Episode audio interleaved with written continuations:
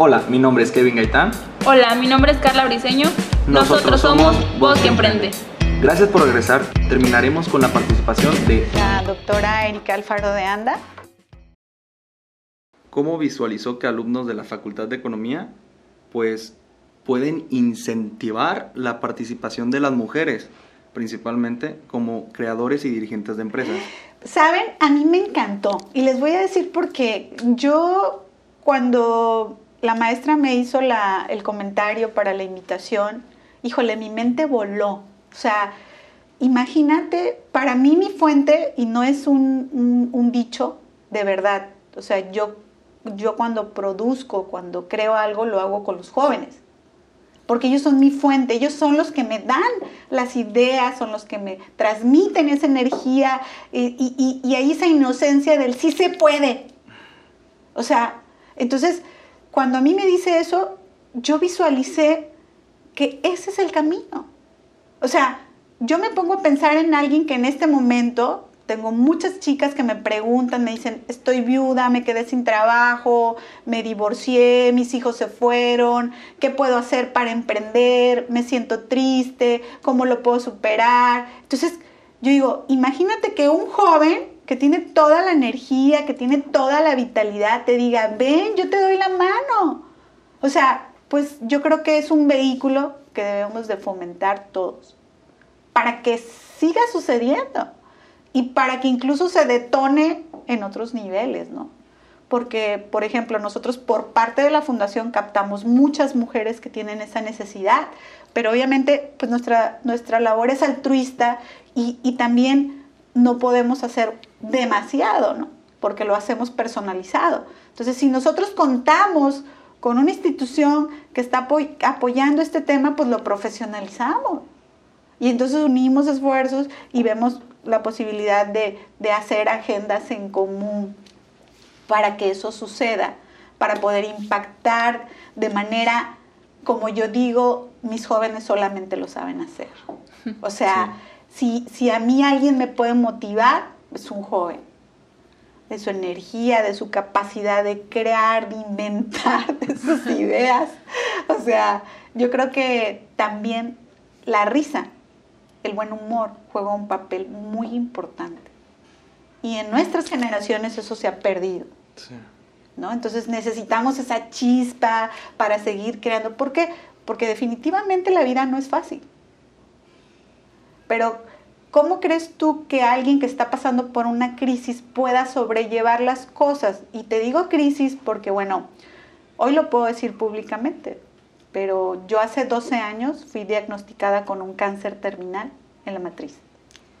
Entonces, ¿cómo tú enfrentas una situación de duelo, de enfermedad, de separación, de, de lo que quieras, incluso de la globalización? Porque la globalización te está quitando espacios, te está, pero te está generando nuevos. Sí, nuevos mercados. Claro, entonces yo creo que aquí el tema es, como lo he dicho, escuché a alguien que dijo, los analfabetas de ahora serán los que no sepan aprender y reaprender o borrar todo lo, que traemos atrás y volver a aprender, ¿no?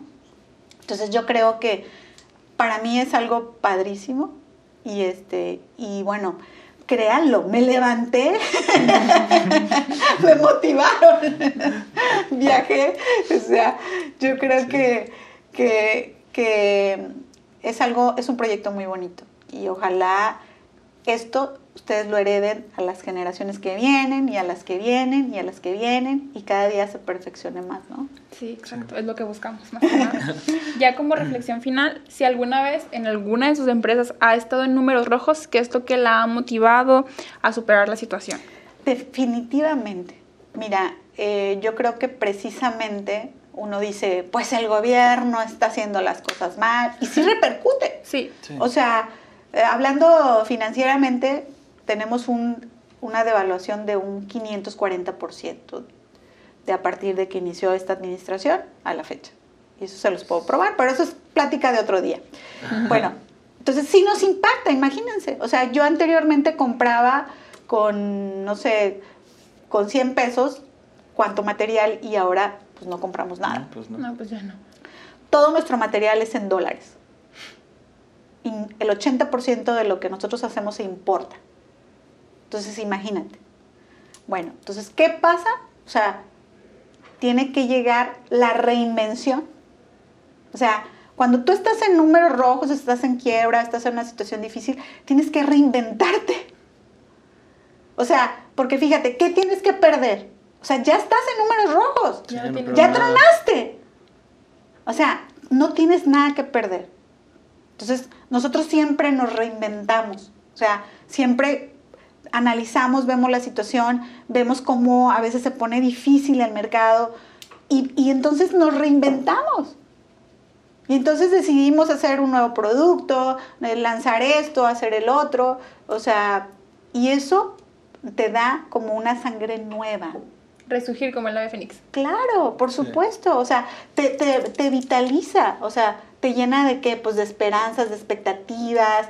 Y yo creo que la empresa, hablando de los términos reales de una empresa, y no me refiero al tamaño, porque puede ser muy pequeñita, debe de tener dentro, dentro de, de su planeación estratégica el tema de la reinvención como parte de, es como ahora yo digo, para mí ahora no existen los recursos humanos, existen los talentos. Y les voy a decir por qué. Porque si las empresas no tienen talento, no existe la empresa. O sea, ahora hay tanta competencia, ahora hay, de verdad, hay tanto profesionalismo en todas partes y es tan accesible que tienes que tener a los mejores.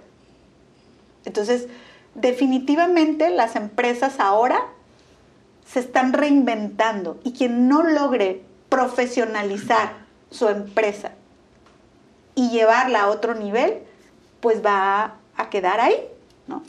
Y yo creo que el esfuerzo y la experiencia o lo más valioso, la empresa lo tiene cuando está en números rojos, Sí.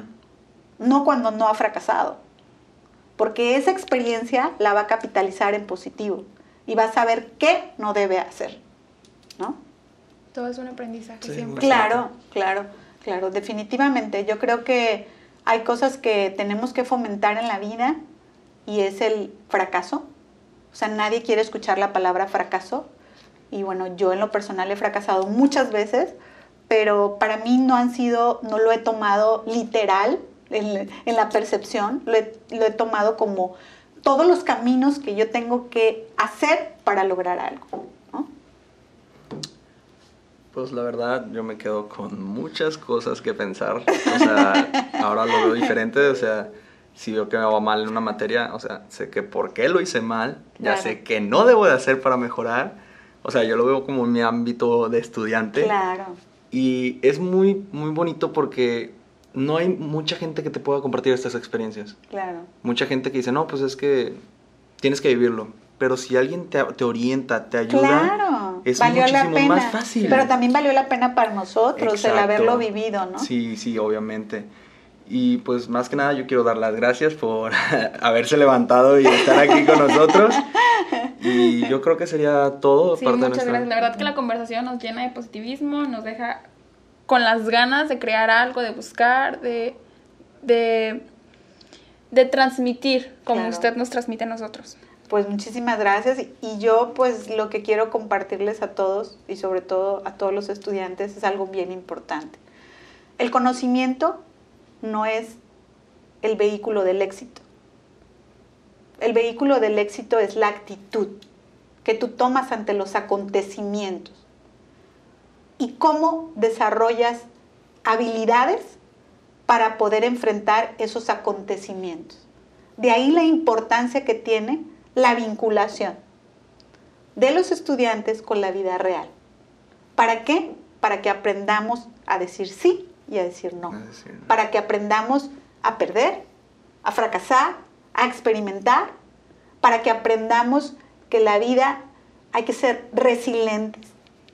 ¿Sí? O sea, a veces eh, yo, y de verdad se los digo, en, en momentos muy, muy, eh, como dicen, cuando va el, yo me imagino el que va corriendo, va para un maratón, pero va súper desgastado y le queda tantito para la meta. Así yo veo a los jóvenes. Yo veo que vienen desgastados, cansados y yo les digo, no te rindas. No te rindas, levántate, agarra fuerzas de donde sea porque, porque ya lo más difícil ya lo hiciste. Ya lo viviste, ahora capitaliza eso. Y creo que eso es lo más importante. Muchísimas, Muchísimas gracias, la verdad. No, pues gracias a ustedes, chicos. Pues ya sería todo por nuestra parte. Muchísimas gracias por habernos acompañado, por estar aquí presente con nosotros. Y pues en lo que podamos servirles, este, la fundación está a sus órdenes. Muchas Que podamos este, planear algunas cosillas por ahí. Ah, sí se puede, con gusto. Estaría padrísimo.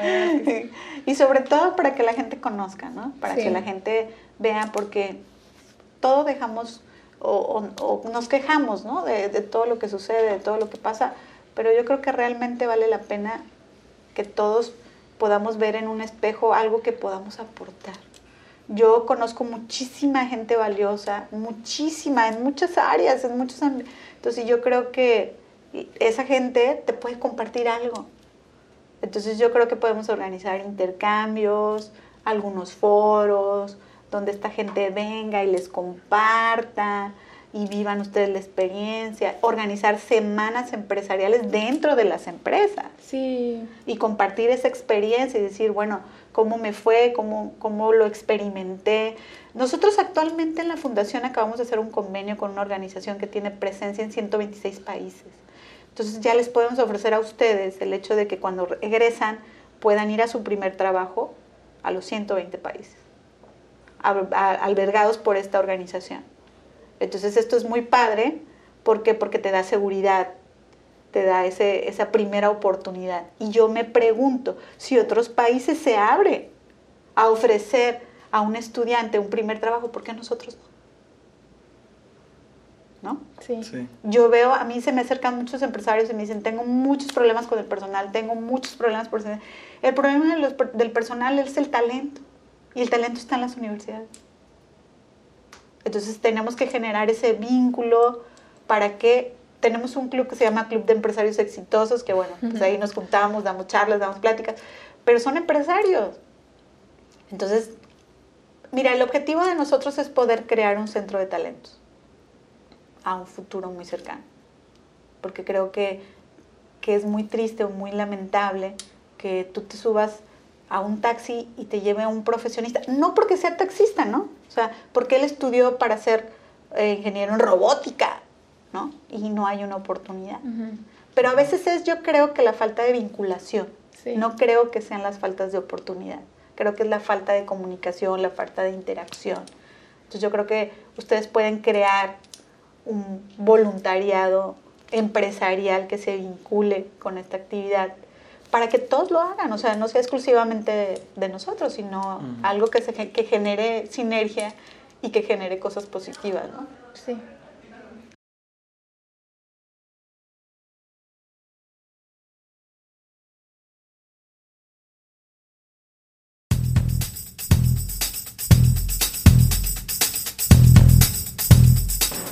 Agradecemos la participación en este proyecto y nos gustaría resaltar que sin duda alguna nos deja grandes enseñanzas y consejos. Acompáñenos en la siguiente emisión de Voz que Emprende. Tendremos una nueva invitada que nos hablará de su compañía. Yo soy Carla Briseño. Yo soy Kevin Gaitán. Yo soy Suriel Martínez, encargado de audición de audio.